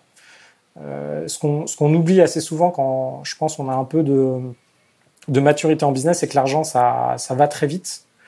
Et euh, faire un projet, commencer à faire un projet qui fait un revenu récurrent de 100 euros par mois, c'est super. Euh, sauf qu'à un moment, euh, bon, est-ce que, tu vois, si tu as besoin de, je sais pas comment fiscalement tu fonctionnes, mais si tu as besoin de de 2000 ou 4000 euros par mois, tu vois, il va falloir en faire des projets, quoi. Donc, est-ce que peut-être que tu devrais arrêter d'en faire deux, peut-être en faire un qui va vraiment faire 500 balles par mois, quoi? Ouais, c'est ça. Bah, il y a toujours, c'est vraiment, je pense, c'est un choix difficile entre est-ce que c'est un business qui fait qui fait ça passivement, est-ce que c'est activement, parce que tu vois, je suis CTO dans une boîte et je fais du freelance aussi pour pour faire rentrer de l'argent et c'est super, tu vois. Ça, je, enfin, je, me vends super cher. Je suis à, en ce moment, je suis à 800 euros jour, tu vois. Ça, c'est super simple. Mais par contre, un jour égale 800 euros. Je, mais je peux pas le, je peux pas le faker, quoi. Je peux pas dire au mec, je suis là, je suis pas là. Donc, euh, donc du coup, c'est bien, mais j'essaye de le limiter, ça, parce que c'est vraiment trop corrélé à mon temps. Et j'essaie de trouver de plus en plus des choses où je peux amener du temps, mais soit soit euh, asynchrone, dans le sens où tu peux le mettre un peu quand tu veux. Tu vois, l'application, euh, si je fais pas de mise à jour, c'est OK. Si j'ai envie de pas en faire pendant trois mois, c'est OK. Puis j'en fais une et ça, ça marche quand même et le revenu reste là. Donc j'essaie d'avoir des choses un petit peu comme ça où finalement euh, tu es beaucoup plus libre de ta répartition du temps comme tu veux. Si tu as envie de mettre trois mois à, aller construire une école à Bali pour des enfants, tu vas, tu vois, et tes business y tournent. C'est un peu ça l'idée. Je pense qu'il y a effectivement, tu vois, par exemple, le conseil, ce que tu fais en conseil, euh, ce qui est vachement bien, c'est qu'assez rapidement, ça dépend comment tu vis, tu vois. C'est pour ça que, euh, d'ailleurs, la, la, plupart des personnes qui font un peu ce que je fais, ils sont appelés un peu les frugalistes, parce qu'ils diminuent énormément leur niveau de vie pour euh, potentiellement se mettre en freelance comme toi, encaisser pas mal d'argent, très peu consommer de cet argent-là qui a été encaissé, et tout de suite l'investir. Et tout de suite l'investir. Donc, par exemple, tu vois, à coût de 800 euros, je sais pas, tu fais 25 000 balles par mois euh, en fonction de comment tu payes tes impôts, euh, tu fais un an, tu dépenses rien, euh, je sais pas où tu es fiscalisé, mais euh, disons que c'est au Portugal, enfin bon, tu vois où tu es fiscalisé, machin. Tu as 250 000 balles, même si t'es pas un dingue de l'immobilier et que tu achètes un truc qui sur papier est pas rentable, 250 000, tu as un studio à Paris que tu loues 900 balles par mois. Bon, tu fais ça deux ans, tu vois. avec cette stratégie-là, tu peux faire transiter l'argent, etc. Et après, sur le, euh, tu vois, moi, c'est un truc que j'ai utilisé. Hein. Un moment, euh, enfin, un moment, de toute façon, euh, en fonction de ta stratégie, tu vois là où tu as le plus de, euh, où tu génères le plus, peut-être court terme, pour faire des choses. après, quand tu es en freelance, tu peux pas trop emprunter, c'est un peu compliqué, sauf si ça dure dans le temps, ouais. etc. Tu as plein de trucs. Et après, sur les, les projets, je pense que le, le, le, nerf de la guerre, c'est euh, et c'est très intéressant ce que tu disais tout à l'heure parce que sur l'immobilier, ça se voit aussi pas mal. C'est généralement tu commences dans l'immobilier, tu achètes ton premier investissement, tu trouves ça génial et tout machin, tu achètes ton premier truc et finalement, euh, bah, d'ailleurs mon premier par exemple, 5 ou, euh, ou 5 ou 10 ans après, tu te dis bah en fait ce truc euh, là maintenant ça marche plus quoi, ça sert à rien. C'est comme je sais pas la première app que tu développes ou je sais pas quoi, le premier site que tu fais tu regardes ça plus tard, peu importe si les langages ont évolué, mais en fait, tu as, codé le truc comme un pied, quoi, parce qu'il fallait bien que tu commences. Peut-être que tu étais. Voilà. Et du coup, dans l'investissement, généralement, tu t'en sépares. Tu revends et tu refais des trucs euh, un peu mieux. Et euh, là, moi, je pense que tu as, tout à fait raison. Et, euh, et la problématique. L'enjeu, tu vois, par exemple, là, moi, un des trucs que je fais en ce moment, c'est je vais du coup changer de résidence principale. Je vais encore acheter ma nouvelle résidence principale. donc après, tu peux faire mathématiquement voir si c'est intéressant pour toi de l'acheter ou pas.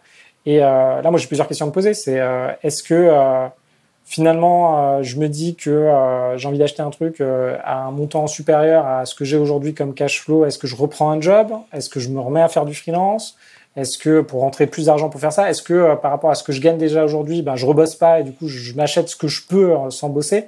À chaque fois, tu es confronté à plein de, plein de situations où tu te dis, bon, qu'est-ce que je fais quoi? Qu'est-ce que je, qu'est-ce que je dois faire? C'est ça. Puis, puis, puis, à un moment, je pense que des gars comme nous, on arrêtera.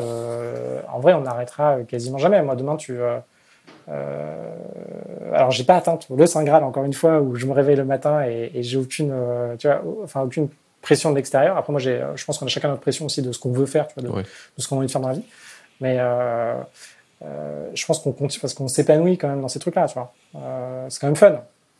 Bah oui, oui, oui. Super C'est clairement. En fait, moi, c'est ce que je dis souvent aux gens. Ils me disent, mais en fait, t'as envie de rien branler dans la life. non, pas du tout. J'ai juste envie de pouvoir le faire comme je veux. Et que si à un moment donné, ça, ça me saoule, je vais le faire autrement et je fais autrement et c'est ok. Et, euh, c'est vraiment une, un truc que les gens, ils ont du mal à comprendre. Ils sont là, mais tu, tu veux juste plus travailler. C'est quoi Tu veux rester chiller à la plage? Et Je dis, mais tu, m'as vu. je kiffe faire des trucs. Si je vais pas rester à la plage, c'est pas possible. Mais j'ai envie de pouvoir le faire comme j'ai envie. Euh, vraiment, et, si j'ai envie de chiller à la plage de moi, je peux. Si j'ai envie de bosser comme un fou sur un truc euh, nouveau que je pense qui va être bien, je peux aussi. C'est un peu ce, ce, cette recherche de liberté qu'on disait. Je sais plus pourquoi on en est arrivé là.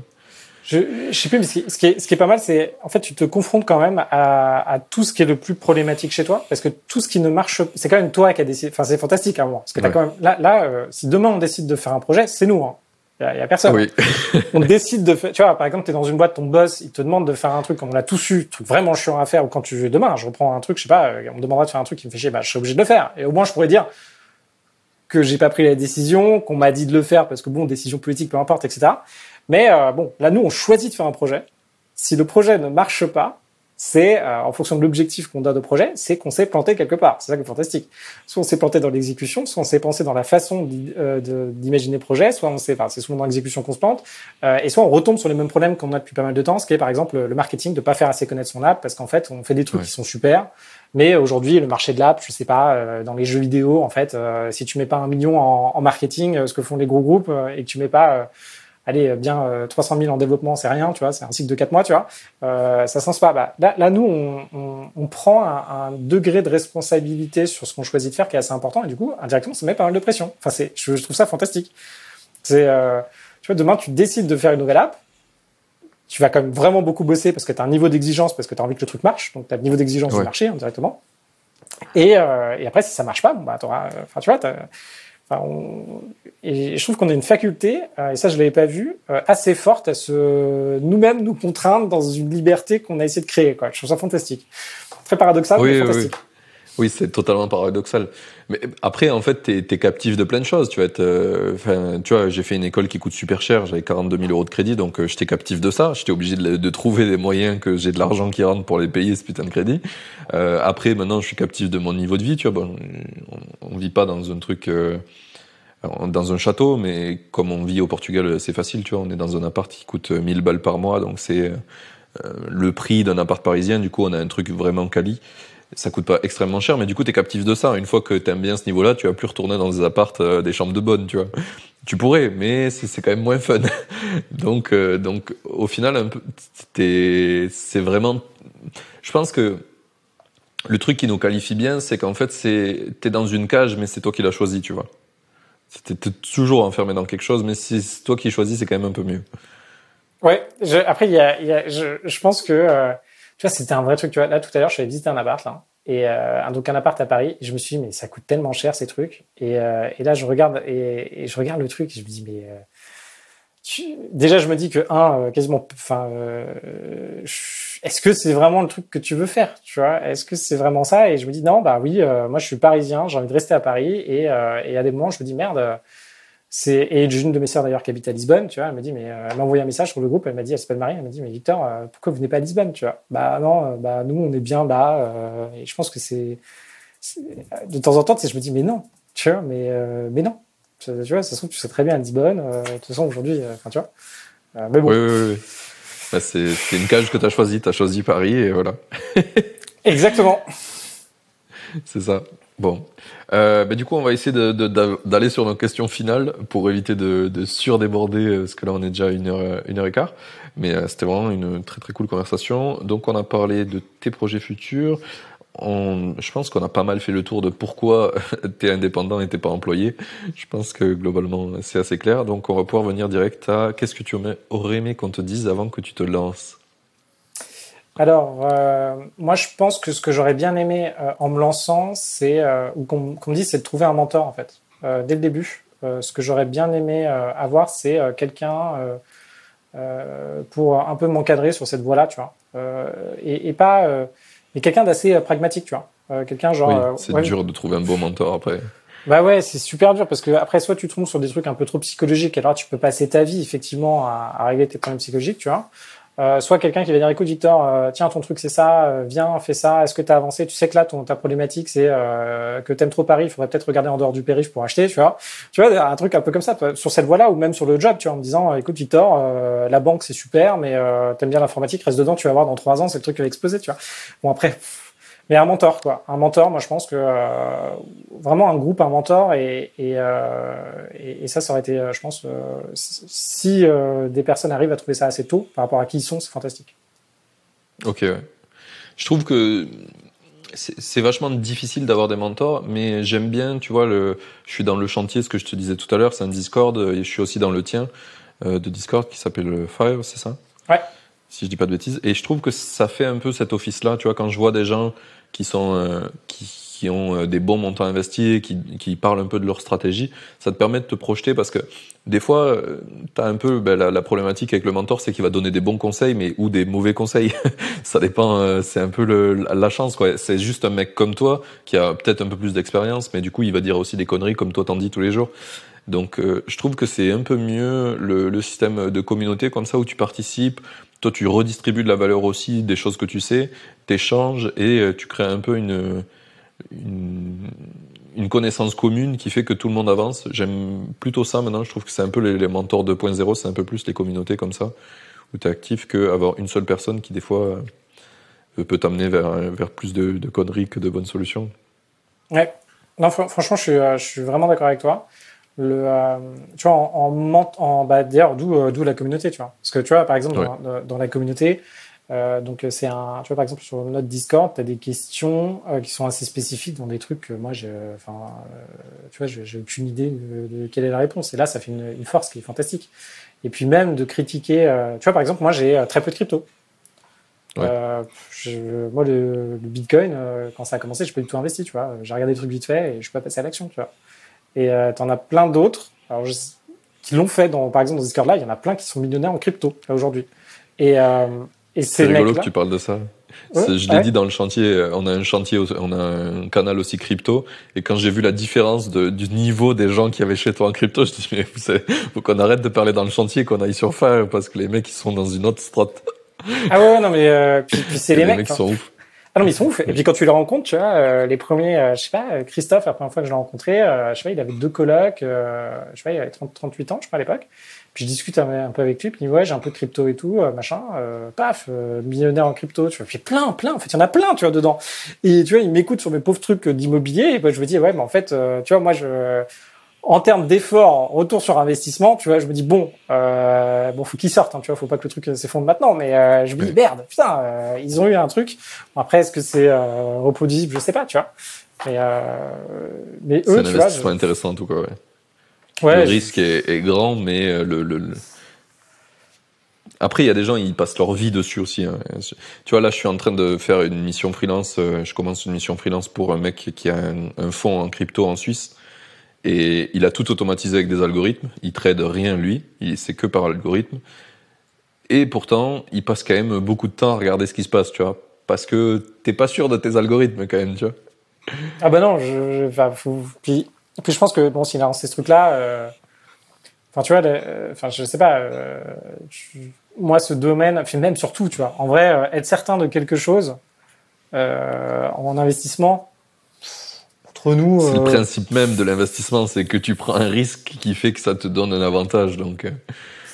Tu, tu, tu, vois, le, le, seul truc où je me dis que ça marche à peu près, euh, ouais, c'est tu mets de l'argent de côté, euh, puis même tu sais pas, tu vois, demain, je sais pas, t'as une petite guerre, t'as une inflation, t'as, je sais pas, t'as une révolte en France, je sais pas, les gens commencent à taper tout le monde.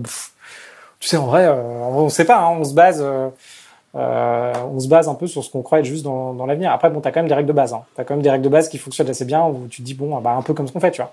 Les règles de base, c'est euh, quand même de te dire bon, bah si tu dépends que de ton salaire, euh, tu vas quand même être limité à un moment parce que euh, sauf si t'es dans un truc très commercial, qu'elle vend en poupe, etc. Mais sinon, t'arriveras à un plafond. oui, effectivement, épargner. Oui, effectivement, investir ou lancer des projets. Oui, ça, ça maximise ses chances. Mais sinon, à part ça, compliqué. Hein.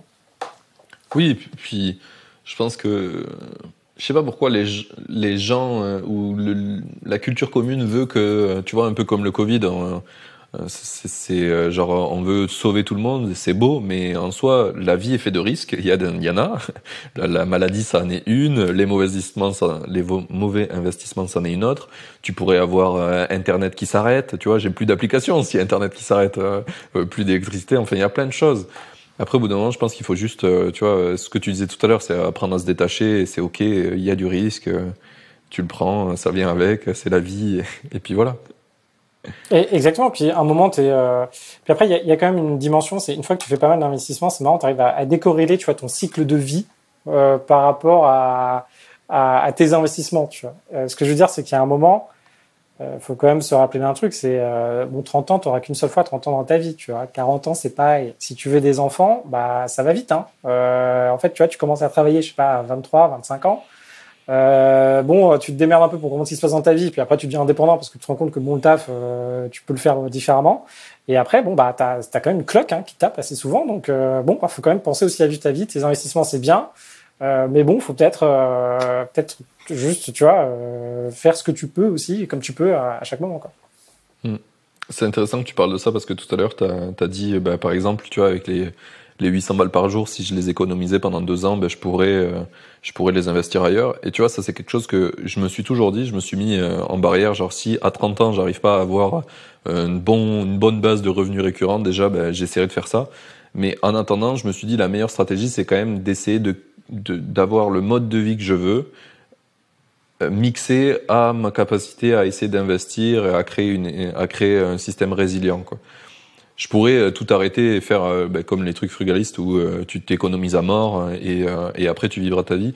Le problème c'est que tu peux descendre les escaliers et tomber et mourir et ça serait vachement dommage que t'aies pas profité de ta vie et que tu sois mort sur un malentendu tu vois donc j'essaye un peu de faire tu vois de faire les deux tu vois on vit là actuellement on est à Madère dans un truc plutôt cool ça nous coûte pas cher bah, ça, parce qu'on a bougé, tu vois, donc c'est un petit sacrifice, mais en même temps, on vit dans un endroit euh, cool et on essaie de faire aussi des invests.